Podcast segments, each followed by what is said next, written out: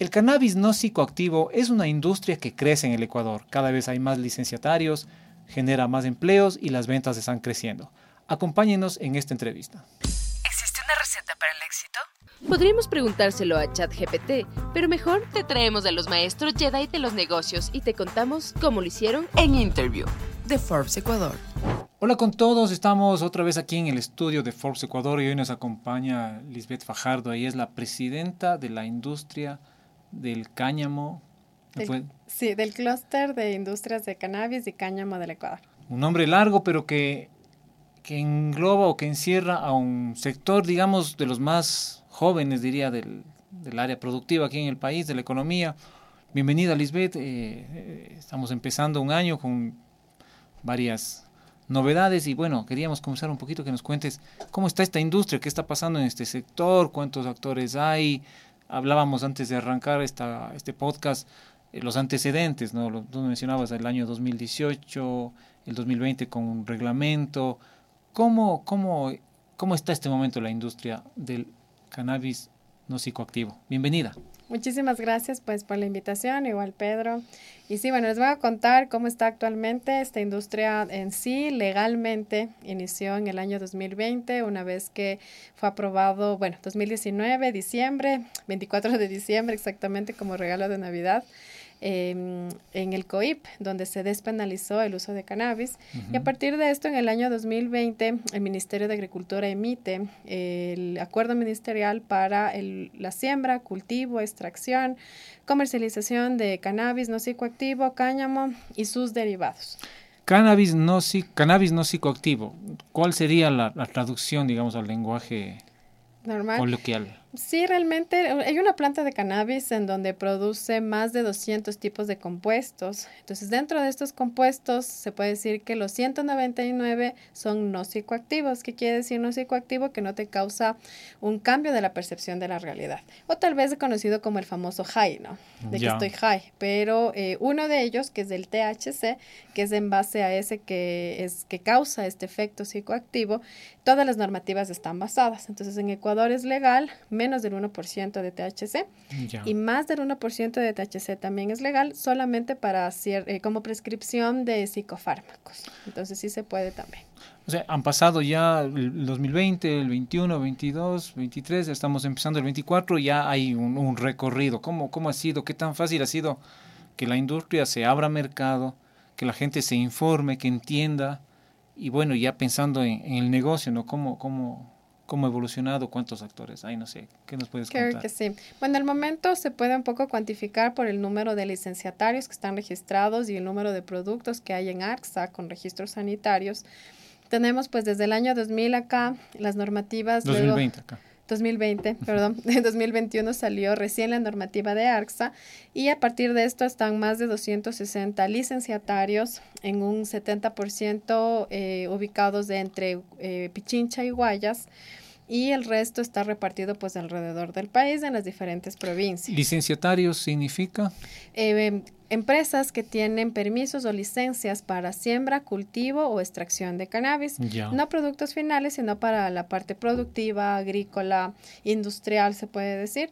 Y posterior a esto tenemos eh, más de 800 tipos de productos registrados en ARCSA, entre productos locales importados también es importante, pues eh, hay varias categorías que se puede usar, en este caso el cannabis no psicoactivo, y bueno, en productos finales hay más pues de CBD, que eso es un poco ya más conocido, eh, alimentos, suplementos, eh, productos naturales de uso medicinal, cosméticos, bebidas, bebidas alcohólicas de bajo nivel como la cerveza, por ejemplo, en donde el CBD y otros compuestos como por ejemplo el aceite de la semilla de cannabis o las mismas semillas han sido utilizados como ingredientes. Entonces hay toda esta gama de productos que mm, se puede decir pues se han innovado a partir de la legalización. Ya, entonces hay datos, hay, hay actores, hay gente que está dedicada por completo a estas a esta nueva industria, ¿no? Yo, yo, yo conozco en particular un par de, par de personas que empezaron desde cero, eh, se, enteraron de, todas estas normativas y esta, apertura, digamos, y, veo que ya han crecido ahí lugares a los que uno incluso puede hacer visitas guiadas, visitas turísticas. ¿Cuánta, ¿Cuánto mueve esta industria? No sé si hay algún dato, no sé, en ventas. De...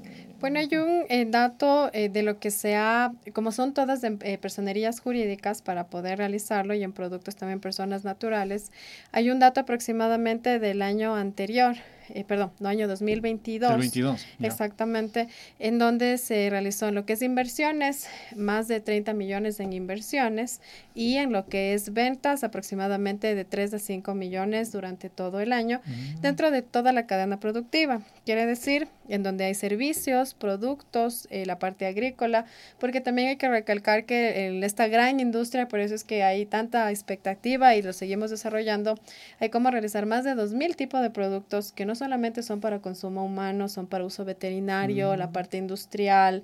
Em, hay mucha innovación, por ejemplo, en lo que es para reemplazo de papel, eh, madera, otra fuente, ¿no? Y eh, la parte de servicios, de lo que se está trabajando, como justo decías, visitas turísticas, pues desde el primer país en donde se logró como clúster tener este desarrollo con el Ministerio de Turismo para tener una ruta de bienestar del cannabis. Entonces, la verdad que ha sido espectacular porque hay mucha expectativa, todo, quieres ver cómo es la hoja y también el, el, poder educar a las personas de que si topas la hoja no es que te vas a, a volar o ya me voy a hacer drogadicto porque toqué la hoja o la planta, sino conocerla como cualquier otra planta que tiene sus compuestos, que sí es una planta especial porque tiene tantos compuestos para uso médico, industrial, pero que es inofensiva, ¿no? Viéndola ya físicamente. Claro, yo alguna vez visité una de estas plantaciones desde una persona conocida y bueno, era como un invernadero de cualquier producto agrícola, ¿no? Como de flores, de rosas. Adentro del invernadero se ve las plantas eh, y bueno, y nos explicaban ya el proceso eh, y hasta que salía esta persona producía gotas, así como gotas, goteros, eh, y ha ido innovando y, bueno, como tú decías hace un momento, hay productos de diferentes productos, chocolates, cerveza, bueno. A escala global hay un negocio millonario ¿no? a, partir del CBD. Aquí en el Ecuador nos has dado ya algunas cifras. ¿Qué más falta o qué sugieres tú para que esta industria siga consolidándose? Yo creo que hace falta muchísimo el apoyo tanto em, entre las mismas industrias y también eh, la parte de información, ¿no? Yo creo que uno de los obstáculos más grandes a la que eh, nos enfrentamos como industria de cannabis es haber salido de la zona de la ilegalidad, no solo en el Ecuador, sino a nivel mundial, donde la planta era muy estigmatizada a partir de 1961, porque antes de eso era normal se usaba para medicina, industria, etcétera, pero hubo un periodo de 1961 a estos años en donde es, este gran estigma, ¿no? Al decir la marihuana, y si uno escucha marihuana, ve la hojita, piensa que ya va a estar debajo de un puente, etcétera. Eh, siendo un problema eh, de drogas y no es así. Entonces yo creo que a lo que más eh, nos enfrentamos es este estigma que en el pasar de, los, de estos años, desde la legalización hasta ahora, que llevamos hasta el cuarto año, em, ha tenido una buena evolución, pero yo creo que sí lo que nos hace falta es tener esta contribución de la parte de educación, del tema gubernamental, de la parte privada también, de nuestro lado, el poder generar estos espacios en donde las personas puedan saber de qué se trata incluso para poder generar más industria, nuevas empresas, eh, más mercado local. Y hay muchos de los productos, incluso de la empresa que represento, que estamos ya en supermercados, pero las personas sepan realmente los beneficios. Hay tiendas además, ¿no? hay tiendas especializadas que también se encuentran ya estos productos y, lo que hace falta es netamente más información de la que actualmente se da para que tengan esta opción, ¿no? De ir a una percha y decir, perfecto, cojo este producto o con tales características o esta y sé qué va a suceder con mi cuerpo, los beneficios que tiene y perderle el miedo, ¿no? ¿Qué beneficios nos puedes mencionar así? Ah, conversábamos también antes de, arrancar. Tenemos justo pues ahí yo creo que dos ramas súper grandes ahí, la que es la línea de bienestar, que es decir, como tú tomarte, eh, por ejemplo, un jugo donde está fortificado con vitamina C o más vitamina D o más calcio. Entonces, nosotros tenemos como seres humanos un sistema, y los animalitos también, sistema endocannabinoide, y lo que hace estos compuestos del cannabis es regular este sistema. ¿Qué regula este sistema en nuestro cuerpo? El sueño, el apetito, también nos regula, por ejemplo, estados de ánimo, por eso ayuda muchísimo, es muy famoso para la ansiedad, para el estrés, dormir mejor. Eso hablando si no se habla del tema de patologías. De enfermedades. Ese es como el lado de bienestar, ¿no? Por eso lo encontramos en, en, chocolates, en gomitas, en goteros, en bebidas, como un producto de uso libre. Y por otro lado tenemos todo el área ya médica, en donde se pueden producir fármacos, fórmulas magistrales, otro tipo de productos en donde ya van dirigidos, por ejemplo, es muy famoso el cannabis a nivel eh, mundial por tratamientos oncológicos, eh, también epilepsias, Parkinson, en donde uno pues no, no es para nadie escondido, busca en YouTube y ve realmente cómo el momento del uso hay, una, hay un proceso de alivio al paciente. Obviamente todo lo que es para tratamiento médico siempre tiene que hacerse bajo un especialista. Eso también es importante. Esto es también un tema de emprender, de tener la idea, de aterrizarla, de, innovar. Y los emprendedores también siempre tienen este, estos retos, como, por ejemplo el acceso a financiamiento, eh, sumar inversionistas eh, y bueno, ir una serie de pasos. En el cannabis no psicoactivo pasa lo mismo. Sí, correcto. Em, yo creo que acá pasó algo que tal vez eh, aprendimos de Colombia y de otros países de hablar del famoso oro verde, ¿no? De que uno siembra la planta y crecieron los billetes colgados en la planta, pero no es así, es como cualquier otra industria. Es bastante curioso uno cuando va a los eh, congresos internacionales. Nosotros del 2022 fue un proceso de ir aprendiendo en los otros países qué es lo que estaba sucediendo. Era más joven aún en Ecuador esta industria y eh, poder verificar en donde los mismos panelistas indicaban tienen que hacer un plan de negocios, ver los riesgos, ver un cliente final, plan de marketing, plan financiero y yo creo que eso es algo que en el Ecuador se pudo eh, corregir y eh, los emprendedores ya están muy conscientes que si quiero sacar un producto de cannabis, por más planta de cannabis que tenga, debo tener un plan de acción como cualquier otro emprendimiento. Entonces, como cualquier producto o cualquier, servicio. correcto. Ahora que mencionas Colombia, ¿qué, está pasando en otros países de la región? Eh, ¿Algo se ha escuchado de, la industria en Colombia? Eh, ¿qué, más está pasando? ¿Cuáles son los países que, digamos, están eh, liderando el, tema. Bueno, en Sudamérica yo creo que podemos decir orgullosos que tenemos eh, una de las mejores normativas que nos permite usar en varios tipos de productos, veterinarias, suplementos alimentos.